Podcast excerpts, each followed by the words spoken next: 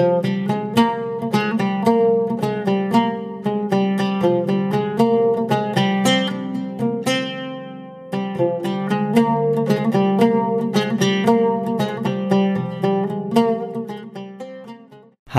Hallo. und herzlich willkommen bei unserem Podcast Weißer Wolf. Schön, dass ihr wieder da seid. Wir freuen uns, euch jetzt nach unserer kleinen Osterpause wieder begrüßen zu können. Ja, tut uns leid. Wir waren sehr viel bei Familie und haben es zeitlich leider nicht geschafft und haben dann gedacht, okay, Ostern nehmen wir uns mal als, in Anführungszeichen, Ausrede, um eine, eine Folge zu skippen. Und heute steigen wir aber wieder mit einer Monsterfolge ein. Also Felix, um was geht's denn heute? Heute geht es um etwas speziellere Monster, oder wie soll ich sagen? Die Menschen. Nein. ähm, es geht um die Mumen. Das wär's aber doch mal. Die Mythologie der Menschen. Menschen sind Also- keine echten Wesen. Wie Phönixe. Muss jetzt, okay, jetzt muss man. Ich muss Jetzt habe ich Felix voll ja, rausgebracht. richtig gemein, um ehrlich zu sein. Entschuldigung. Äh, Alles okay. Ich wollte nämlich noch einen kleinen Disclaimer vorab schicken. Und zwar, die Mumen sind insofern noch, neben dem, dass die sehr interessant sind und eine spezielle Mythologie hinten dran haben, ist es so, dass die tatsächlich nur in den Videospielen vorkommen. Wie Das die heißt- Menschen. Okay, ich fühle mich jetzt hier gemobbt. Das möchte ich jetzt mal anmerken. Entschuldigung. Nee, Felix hat recht. Die kommen nur in Witcher 3 vor. Wir fanden sie aber so interessant, dass wir uns gedacht haben, wir wollen sie trotzdem hier als Monster in eine Folge reinpacken. Also vor allem du fandst. Also Ja, ich finde sie auch super spannend, aber du findest sie auch aus dem Hin- Aspekt interessant, dass die von der Mythologie eher aus der sprachlichen Entwicklung kommen, also zumindest vom Namen her. Ja, vor allem aus der deutschen Richtung mal wieder. das finde ich immer spannend. Das stimmt, aber auch weil mir die so im Kopf geblieben sind, dass ich, als ich überlegt habe, welche Folgen wir machen könnten, sofort an die gedacht habe und mir dachte, die wären doch mal geil für so eine Monsterfolge. Und dann haben wir erstmal recherchiert, weil wir auch nicht mehr sicher waren, ob die irgendwie in Büchern vorkommen oder ein reines Witcher 3 Produkt quasi sind. Ja, jetzt ist es halt so, würde ich sagen. Ja. Und ich habe auch eine kleine Theorie dazu, die möchte ich am Ende dann mit euch teilen. Ja, sehr gerne. Da bin ich auch schon gespannt. Felix hat es ganz kurz angedeutet, aber so genau weiß ich auch noch nicht, was er meint. Also lassen wir uns mal überraschen und starten wir mit der Mythologie. Denn wie er schon gesagt hat, die Mume kommt aus der deutschen Etymologie und ist eigentlich eine Verwandtschaftsbezeichnung für Tante. das finde ich eigentlich ganz geil, weil wer die Mumen aus Witcher 3 kennt, das sind sehr Darf man jetzt hässlich sagen? Es sind halt hässliche Hexen. Nicht, dass die Hexen, die sind ja in Witcher per se nicht hässlich. Aber diese, diese drei sind halt wirklich hässlich. Wobei, okay, ich will jetzt nicht vor, vorweggreifen. Ja, sie sind nicht immer hässlich. Aber sie sind halt meistens hässlich. Auf jeden Fall finde ich es ganz witzig, dass es eben so ein Verwandtschaftsbegriff ist für Tante, wird auch Base genannt. Vielleicht kennt das jemand von euch. Bei, ich habe es schon das ein oder andere Mal tatsächlich in meinem Leben gehört. Und die männliche Bezeichnung für Mume ist. Jetzt komme ich. Jetzt bin ich aufgeregt. Jetzt hättest du einfach den Namen sagen sollen. Okay. Die Es, männliche Bezeichnung ist. Der Oheim. Tada! Und wer das Wort kennt, also wem es jetzt bekannt vorkommt, aus der Herr der Ringe. Und zwar Sam bezeichnet seinen Onkel als Oheim und es wird vor allem in Die Gefährten ein paar Mal erwähnt. Daher kann man das Wörtchen Oheim kennen. Ist aber mittlerweile eigentlich ein veralteter Begriff. Also Mittelerde ist ja auch so ein bisschen zurück. aber ich finde es auch ganz spannend, dass dir das gleich dann dazu eingefallen ist. Ja, heute, also ich habe das sofort erkannt, das Wort. Ich wusste auch, was es bedeutet, aber ich hätte niemals gedacht, dass Mume praktisch das weibliche Pendant dazu ist. Ja, die, die Schwester der Mutter heißt Mume und die Schwester des Vaters war Tante und Oheim war dann der Onkel. Und ich finde diese Verwandtschaftsbegriffe schon immer schwierig. Es gibt aber auch Regionen, da wird, werden einfach ältere Frauen als Mume bezeichnet. Und es kann aber tatsächlich auch eine Amme sein. Jetzt hat gerade das Licht aufgeblendet. Vielleicht ist ja auch eine Moon, Mume oder ein Oheim. Das war jetzt gruselig. Hast du es gemacht? Nee, ich habe nichts gemacht. Gucken wir mal weiterreden. Es kann auch eine Amme sein oder eine Kinderwärterin. Es gibt auch, ich finde echt, die, die deutsche Sprache ist echt interessant. Es gibt auch eine Viehmutter, die heißt, also die halt aufs Vieh aufpasst, Schafe zum Beispiel, die wird auch als Viehmume bezeichnet. Also es gibt verschiedene.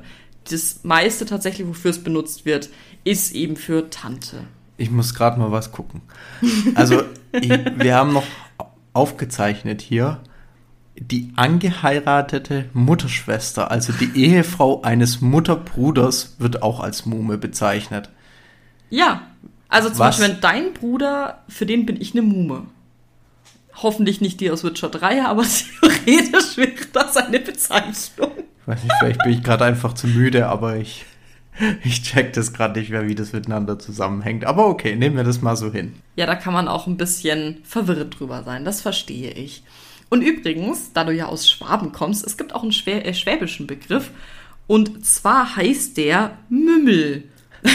ich finde das viel süßer als Mume. Also ich finde, wenn wir schon einen Begriff benennen, äh, benutzen, dann sollten wir auch bitte Mümmel sagen. Also ich- Oberdeutsch heißt es Mümmi, Mümmei. Ich, ich muss jetzt anmerken, ich hätte jetzt dann eher anstatt Mümmel auf Mümmle Ach getippt. so, so spricht man es aus. Nein, Ach so, du, aber ich hätte es so genannt.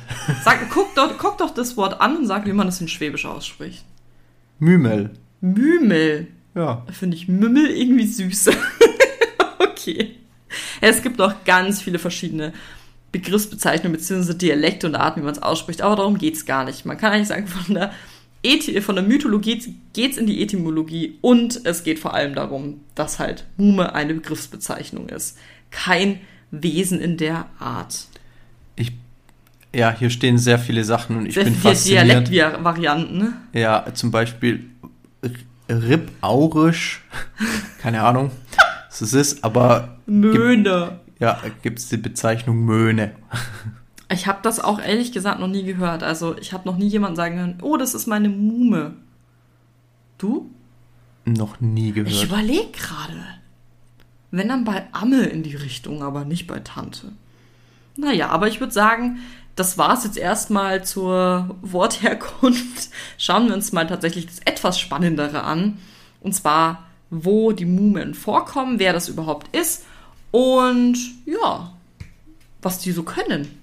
Wollen wir anfangen, vielleicht, welche Mumen es überhaupt gibt? Tatsächlich gibt es drei, wenn ich einsteigen darf. Aber sicher, sehr gerne. Ich bin mir jetzt aber gerade nicht mehr sicher, wie alle drei heißen. Oh, das da kann musst ich du sagen. als Expertin aushelfen. Die Flüsterin, die Weberin und die Brauerin. Und nein, keine Bierbrauerin. Leider. da wäre sie irgendwie noch cooler geworden. Okay, aber wer ist das genau?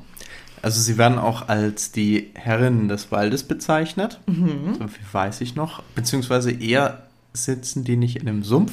Ja, im Buckelsumpf. Buckelsumpf, ja. Was auch passt, weil die haben auch alle einen Buckel. ist tatsächlich so. Genau. Willst Äh, du weitererzählen? ja, gerne. Also hauptsächlich, sie sind die Herren des Waldes, leben aber in einem Sumpf in Wählen. Ist schon der und- Buckelsumpf, oder? Genau, es ist der Buckelsumpf. nicht, dass ich jetzt hänge. Und vor allem, ähm, sie sind oder sollen uralt sein. Also ganz genau weiß man nicht, wo sie herkommen. The Theorie, ja. Genau, es gibt aber eine Legende, da will ich jetzt einkrätschen. Und zwar, dass ihre Mutter, die eigentliche oder einzige Herrin des Waldes, in diesen Sumpf gekommen ist, sich einsam gefühlt hat und ihre Töchter dann erschaffen hat. Also, bisschen gruselig. Und zwar aus, ich glaube, Ton, Lehm, wie Golems so ein bisschen. Und hat dann ihre Töchter erschaffen. Und dann ja, man weiß auch natürlich nicht genau. Es gibt verschiedene Einträge, Tagebuch, Bestiarium, alles Mögliche. Man weiß nicht genau, was, wo sie herkommen, wie Felix schon gesagt hat, wie alt sie sind, was mit der Mutter passiert ist, ob das wirklich die Herkunft da war. Das ist eine Theorie, die es eben zu diesen drei Mumen gibt. Und das sind halt Schwestern, wahrscheinlich. Ja. In irgendeiner Form, je nachdem, was stimmt, wie sie erschaffen wurden oder überhaupt in die Welt gekommen sind. Unterscheidet sie auch von ein paar anderen Monstern, die wir schon hatten, die über die Sphärenkonjunktion gelandet sind, wo man es auch recht eindeutig weiß. Hier wohl irgendwas, was sogar möglicherweise älter ist als die Ankunft der Elfen, erschaffen. Einfach schon immer da. Also so, wie, wie soll ich sagen, ganz originär. Genau, und sie besitzen auch die Gabe der Polymorphie. Wo haben wir das denn schon mal gehört? Wer besitzt die denn noch? Oh Mann. Fällt jetzt nicht ein? Nein. Flügelschlag, großes Wesen, süßes Wesen, habe ich als Tattoo. Drachen. Aha, welche Drachen denn? Ach komm schon, die Folge Die ist noch gar nicht so lange her. Ja, genau. Und sie besitzt eben auch die Polymorphie. Im Gegensatz zu den goldenen Drachen verwandeln sie sich aber, um Männer anzulocken und sie zu essen. Was halt die goldenen Drachen nicht machen. Deswegen, ja, man kann schon da sagen, sie sind halt äh, nicht gut. Sie sind halt Monster, muss man dazu sagen. Jetzt mal kurz ein bisschen was zu den drei. Die Flüsterin ist die älteste der Mumenschwestern. Und ah, übrigens, alle drei haben besondere Fähigkeiten. Und sie, ihre Fähigkeit ist, dass sie große Gebiete überwachen kann und alles mitkriegt, was dort drin passiert. Die Weberin ist die jüngste der Schwestern und sie kann magische Teppiche weben. Die Brauerin ist dann halt eben die mittlere Schwester und sie kann äh, Mixturen zusammenmischen. Und so haben halt alle drei ihre Fähigkeiten und herrschen über den Sumpf und ein bisschen drüber hinaus, würde ich auch noch sagen. Und wir kommen eben in Witcher 3 auf unserer Suche nach Siri in den Sumpf und treffen leider auf die drei Schwestern. Entschuldigung, ich fand den wirklich gruselig. Also nicht so gruselig wie, also nicht, nicht in der Art gruselig wie der Werwolf, sondern einfach die, die Geschichte ist wirklich wie aus einem richtig deutschen Grimm-Märchen, ohne die Disney-Version. Ist es wirklich? Also, ich fühle mich bei denen auch immer erinnert an die Hexen im ja, Wald. an Hänsel und Gretel und die Ja, Hexen im genau, Wald. weil es, wir treffen hier nämlich auch auf Kinder. und sag ich mal so, die haben halt da auch natürlich irgendwo einen Bezug zu. Ja, das ist aber tatsächlich so. Also es sind so ein bisschen die alten Hexensagen rausgeholt. In einem gruseligen Szenario, in einem Sumpf natürlich auch noch mit wahnsinnig widerlichen Mumen. Also wenn man, ihr müsst euch mal die Bilder anschauen, die sind wirklich grauenerregend gezeichnet, fantastisch gezeichnet, aber halt wirklich gruselig und porträtieren so die böse Hexe, wie sie im Bilderbuch eigentlich steht. Oder halt nicht steht, weil man sie nicht sehen will. Also ich, ich würde jetzt gerne noch kurz drauf eingehen, welche Verbindung sie zu Siri haben. Oh Und ja, euch da gerne. kurz ähm, den Abschnitt vorlesen, was sie darüber sagen, äh, wenn man sie antrifft. Okay, kurz. Muss es auch eine Stimme sagen. Nein. Ein Wort. Ich bin, ich muss, ich muss ehrlich sagen, ich bin jetzt schon froh, wenn ich das richtig gut vorher äh, gelesen bekomme. Okay. Felix über 30 ist nervös vom Vorlesen. Ich, Jetzt brech ich zusammen. ich lese jetzt Ja, vor. mach das. Ein Wort, das wir geben, halten wir auch. Das Mädchen. Aschblond, so nennen sie das. Fingerdünn, verstört und erschöpft, konnte kaum stehen, das arme Ding. Wir sorgten für sie, so gut wir konnten, als wäre sie unsere eigene Tochter. Vergebliche Liebesmüh, ein ungezogenes Mädel. Verschlagen, bockig, selbstsüchtig. Sie hat mich verbrannt. Wir sagen es dir, tapferer Junge. Wir mussten, wir wussten, dass jemand Besonderes kommt. Wir lasen die Eingeweihte und sahen die Omen. Wir sahen, wir sahen ihr Ebenbild wie eine Fata Morgana in einer Pfütze. Sie kam aus dem unteren Sumpf. Zuerst wussten wir nicht, dass sie die Angekündigte war, ein Kind des älteren Blutes. Der gesäte Samen, der zur Flamme wird. Älteres Blut, das Blut der Verräterin. Die sind so eklig. Es ist unfassbar. Allein schon jetzt mit dem wir lasen aus Organen. Es tut mir leid. Ja, aber bäh. Aber auf der anderen Seite haben sie sie auch gepflegt. Ne, du Das weißt ist ja auch doch. wieder was Gutes. Ja, gut, aber wir kriegen ja auch einen Einblick, wie sie so zu Siri waren und jetzt gut würde ich das nicht beschreiben. Aber genau, wir treffen eben als Geralt auf sie an und haben dann halt eine langere Quest, eine längere Questreihe. Was ich ganz spannend finde, steht auch im Bestiarumseintrag und wir kriegen es auch mit bei der Quest. Sie werden auch als die guten Herrscherinnen bezeichnet, denn sie helfen auch tatsächlich den Leuten in der Umgebung und das finde ich eigentlich ganz interessant. Du nicht? Ja, natürlich. Es ist. Hier kommen wir jetzt wieder zu meinem Lieblingsgrundlegenden Thema. Es ist nicht schwarz oder weiß. Nee, nee, gar nicht. Aber per se würde ich die schon eher zu böse einordnen. Äh, auf jeden Fall haben sie sich um die Bewohnerinnen von Wählen gekümmert, als sie eben, ja, arm wurden, beziehungsweise halt harte Zeiten hatten, haben als Gegenleistung halt dann bedingungslosen Gehorsam gewollt. Und die können auch Magie wirken, die unterscheidet sich aber jetzt zum Beispiel von der Magie von Yen oder Triss, halt einfach von der Magie der Magier-Gilde. Denn sie ziehen ihre Macht aus Erde und an Wasser und sie sind auch an das Land gebunden, was die Theorie eigentlich auch noch verstärkt, dass sie aus diesem Land geschaffen wurden und halt halt, also das verstärkt beide Thesen, dass sie halt da die Magie nur da wirken können, beziehungsweise mit diesen Mitteln und halt dort auch leben müssen. Genau, sie können halt sehen, was in ihren Wäldern, was in ihrem Sumpf passiert, können die Zukunft voraussehen, können das Schicksal von Menschen ändern und können dementsprechend eben Segen oder Fluch bringen, je nachdem, was sie halt für die Menschen wollen und für einen speziellen Menschen, zum Beispiel halt Siri. Eigentlich sind sie theoretisch unsterblich. Ähm, wir wissen ja auch, wie gesagt, nicht, wie alt sie sind. Ja. Und es gibt auch ein, tatsächlich ein Buch in Witcher. Das wurde aber von einem geschrieben, der hat die Mumen halt wahrscheinlich verehrt. Denn der hat geschrieben, dass sie ja, die Stimme, die Töchter waren die Stimmen der Mutter und die Mutter hat, äh, Entschuldigung, die Töchter haben halt dann die Mutter verraten. Weil entweder da gibt's halt verschiedene Theorien ja, umgebracht ja, oder durch ein Band zum Beispiel gebannt, dass sie halt die alleinigen Herrscherinnen waren. Was auch noch eine Theorie ist, was wir auch wir eigentlich bezeugen können, ist, dass sie halt immer mehr dem Wahnsinn auch verfallen. Und dementsprechend halt auch gefährlicher werden. Das ist gut möglich. Also gerade wenn du so lange auf der Welt existierst, ist es jetzt keine ungewöhnliche Annahme oder keine ungewöhnliche nee, nee, Prämisse. Und abgesehen von Witcher 3 der Questreihe kommen die auch noch als Einzelperson, also die Karte Brauerin, Flüsterin und Weberin in Quint-Form oder Quint.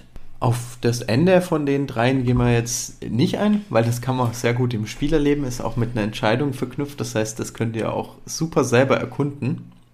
Boah, ich mag die nicht.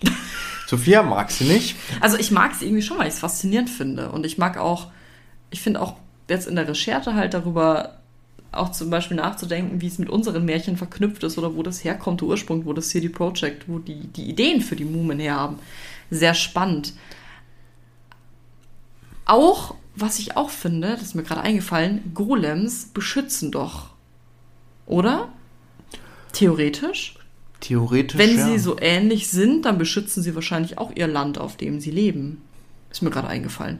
Genau, aber Felix wollte ja noch äh, seine Theorie hier mitteilen, die dann sich ein bisschen weg von Witcher 3 bewegt, aber finde ich sehr spannend ist. Achtung, äh, kleine Spoilerwarnung vorab.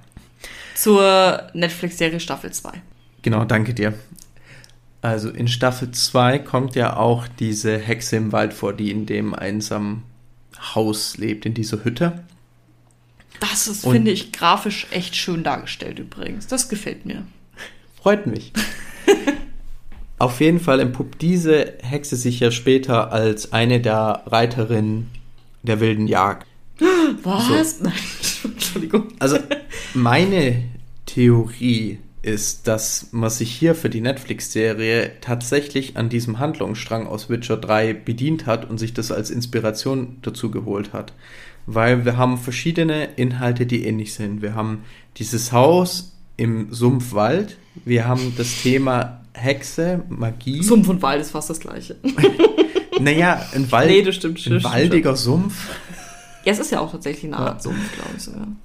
Auf jeden Fall diese alte Magie, die ja auch gewirkt wird. Auch die in der Netflix-Serie, die flüstert ja extrem viel, die macht ja diese Einflüsterungen. Eine der drei Schwestern heißt die Flüsterin. Und die hat auch einen kompletten Überblick ja über das Gebiet, wenn wir da nochmal kurz zurückgehen. Genau, also diese Art und Weise, wie die beschrieben wird. Und ich habe jetzt zwei, zwei Gedanken in meinem Kopf. Das eine ist, vielleicht ist es eine Anspielung darauf, dass dieser Dämon, mit dem man es praktisch zu tun hat in der Serie, vielleicht die allwissende Herrin ist, die die anderen dreien erschaffen hat. Oder man hat sich halt einfach an Wird dem Wahnsinn, Wahnsinn erklären auf ja. jeden Fall. ja, zum Beispiel. Oder dass die, äh, man sich einfach an dieser gesamten Story der drei orientiert hat und sich gedacht hat, okay, man lässt da was einfließen, weil die Art und Weise mit der Magie, dieses waldige Setting, die. Das Waldige. Gibt es das Wort überhaupt? Keine Ahnung. Aber ich habe einfach gedacht, Das googelt das ist, jetzt, das ist jetzt passend für mich. Auf jeden Fall ist mein Gedankengang der, dass mir hier eine, möglicherweise eine sehr starke Inspiration auf jeden Fall sieht. Weil ich wüsste nicht, wo dieser Story Arc sonst herkommen könnte, wenn Aus von da. Büchern. Gut, das ist natürlich auch richtig. Waldig gibt es übrigens tatsächlich. Ich habe Ja. gerade nachgeschaut. Ich finde das auf jeden Fall super spannend und mich würde da super eure Meinung zu interessieren, weil ich glaube daran, die Inspiration für diesen Story Arc der Serie kommt aus den Spielen. Ich wundere immer, dass du Story Arc sagst. Ich sag das nie. Wie würde man es sonst nennen? Ich hoffe, Nee, ich nee, stimmt schon. Falsches. Aber Story, ich sage immer Story einfach. Storyline? Storyteil? Story. Also bevor wir jetzt weiter, weiter philosophieren, ich habe noch einen zweiten Gedanken gehabt, während wir jetzt gesprochen haben. Also Felix meint natürlich, ich darf nicht über Story-Wörter philosophieren, er darf über die Hexen im Sumpf philosophieren oder im waldigen Untergrund. Ich möchte nur darauf hinweisen, dass äh, das, was wir eingangs erklärt haben, nur darauf, eigentlich nur darauf basiert, wie das ursprüngliche Wort übersetzt wird, die Bezeichnung für die Hexen, weil im Englischen werden sie als die Crones of the Bu- Book Book bezeichnet. oh mein Gott. Es tut mir leid, aber es klang gerade witzig. Ja, ich, ich weiß. Und die, Engel, äh, die deutsche Übersetzung mit den Mumen äh, bringt dann eben das, was wir herausgearbeitet hatten, mit der Beziehung, mit dieser verwandtschaftlichen Beziehung zu den sowas wie Tanten. Gehen wir mal von Tanten aus. Auf Das der ist eigentlich weiblichen das ist, das ist ganz interessant, weil wenn du es so sagst, dann fällt mir gerade auf, das ist ja so ein bisschen wie sie ihre Beziehung zu Siri beschreiben. Ja, wir haben sie wie eine Familie aufgenommen. Haha. Voll smart. Also das sind so viele kleine Sachen. Und jetzt kommen wir an Das einen dachte ich schon, du sagst, ich bin so smart, aber du Nein. hast gemeint, die Storyline ist es. Also alle sind smart. Was ich sagen will, das ist jetzt so ein Punkt, wo ich mir überlege, ist das Absicht oder ist das Zufall, dass die Sachen so zusammenpassen und du dir denkst, oh, ich puzzle das jetzt zusammen und das macht dir irgendwer Sinn und irgendwer hat sich das überlegt oder es ist halt einfach Zufall. Ja, das ist, das sind wir wieder an einem Punkt im Deutschunterricht bei der Gedichtsanalyse, wo man sich denkt, hat der wirklich Intention hinter der blauen Tür gehabt oder ist es einfach nur eine blaue Tür? Genau an das musste ich auch denken, aber ich konnte es nicht so gut formulieren. Dafür studiere ich ja, studiere ich ja Germanistik und du nicht. nee, aber ist tatsächlich so. Ich glaube, es wurde sich auf jeden Fall bedient. Ich glaube, auch bei den Mumen wurde sich tatsächlich auch an deutschen Märchen bedient. Die, man sieht bei CD Projekt und bei Sapkowski, dass sehr viel auch aus dem deutschsprachigen Raum kommt, weil ja unsere Märchenwelt, unsere grausame Märchenwelt, ich meinte nicht die schöne Disney-Märchenwelt, sondern wirklich die Originalmärchen, Original gibt es ja in der Art nicht, das sind ja auch teilweise mündliche Überlieferungen nur, aber die brutaleren Wesen sehr viel in Deutschland sind und Österreich. Also das ist ja, Also mich wundert es nicht, weil je weiter du in der Geschichte dieser Märchen zurückkommst, umso ja, unappetitlicher werden sie. aber es ist eigentlich echt spannend, ne, wenn wir, wenn wir so mal ganz kurz noch mal so einen kleinen Abstecher nach Europa machen. Fast alles, was wir haben, ist deutschsprachig und dann in den Osten. Wir haben fast noch nie irgendwas erwähnt, was einen Ursprung in England, also klar, da gibt's ja auch die Arten von Märchen, aber die haben schon, weil es ja auch aus Polen kommt, nur die näheren Länder eigentlich so als Inspiration genommen. Alle, also Sapkowski, CD Projekt, finde ich ganz spannend. Ich Ha- auch. Gibt's auch welche, ich überlege gerade von irischen Märchen, so Kobolde? Gibt's ja, ja, gut, es gibt so ähnliche Sachen. Aber ich meine, die Haupt, das Hauptaugenmerk liegt halt tatsächlich in Polen und Deutschland. Ja, ich gefühlt. denke gerade drüber nach, aber das war bei den Regionen, die wir hatten, weil da haben wir explizit so eine schottisch-irische Region erwähnt und das, das, das hatten Ja. wir in Verbindung zu der Beschreibung von Skellige gesetzt. Stimmt. Aber ich meine, es ist jetzt nicht so viel. Ich finde es aber deswegen total spannend, weil wir kriegen halt so auch nochmal sehr viel mehr über die deutsche Mythologie mit, was ich total cool finde. Und Felix ist sehr begeistert ist von den 5000 Bezeichnungen von Mume und etc. und etc. ja, ich, ich bin begeistert. Ich denke immer noch an Mümel. Das klingt so süß. also ihr Schwarm habt schon süße Begriffe. Willst du denn noch was sagen zu den Mumen oder sind wir soweit fertig? Vielleicht noch als letzte Frage. Wie hat dir denn die Storyline gefallen? Und bitte sag jetzt mal, weil ich immer so dastehe, als ob ich, ich verkraft auch wirklich gar nichts. Also Witcher 3 war schon teilweise heavy für mich. Ich bin so ein sehr sensibelchen, was das angeht. Obwohl ich das sehr gern mag, ne? So auch True Crime und, und Mythologie. Aber wenn es dann in irgendwelche Werwolf-Richtungen geht, dann bin ich gleich raus. Aber sag doch mal, fandest du es auch wenigstens so ein bisschen heavy? Also schwer vom Inhalt einfach? Also ich fand es schwer vom Inhalt, dann auch mit der späteren Entscheidung, die man treffen muss bezüglich den dreien. Und ich musste Töte sagen, Kopf ab. Nein, ich meinte, das ist so, wäre so eine typische Entscheidung jetzt bei Witcher. Ja, es ist ja eine der Möglichkeiten, ja. Ja, klar, ist ja bei jedem Monster eigentlich am Ende die eine der Möglichkeiten. Was ich aber dazu sagen muss, ich fand die drei in ihrer, nicht in der jungen, jungen Frauengestalt, sondern in ihrer richtigen Gestalt oh. durchaus eklig. Vor allen Dingen, man will das immer nicht sagen, man will immer nicht so fies sein, aber. Ja, die eine hat halt so eine visuelle Eigenschaft mit dem einen Auge, was ja. praktisch wie so eine Bienenwabe aussieht, was halt super. Ich pack solche Darstellungen nicht. Ich mag das nicht. Ich fand die eine mit den, mit den, Entschuldigung, Hänge, Hängebrüsten, die ganz nackt war, aber so irgendwie so halb faulig, das fand ich schlimmer. Aber ich verstehe, was du Ach, meinst. Du, du, meinst die arme Frau, die in das Wasserweib verwandelt nein, wurde? Nein, das war. Ah, nee, habe ich die jetzt mit Wasserweibern verwechselt. Ich glaube. Es gab ja viele Wasserweiber. Ich dachte, eine davon war auch halbnackt. Jetzt kann ich mir nicht mehr. Vielleicht verwechsel ich es. Auf jeden Fall ist die Darstellung tatsächlich einfach ein bisschen gruselig. Ja, aber das sollen sie ja auch sein. Ja. Also weil wir haben es hier mit uralter... Nein, tatsächlich, die eine ist halt nackt. Ich hatte recht, okay. dann finde ich die am gruseligsten. Das ist die große, falls irgendwer die auch kennt. Genau. Okay, auf jeden Fall ist es die halbnackte. Ich weiß auch nicht, wie groß kann ich jetzt nicht viel anfangen, aber halbnackt, ja. Die fand ich auf jeden Fall unheimlich. ich, ich, ich finde halt, die Darstellung von dem passt auch zu der Annahme, dass wir es hier mit äh, Wesen sehr alter Magie zu tun haben.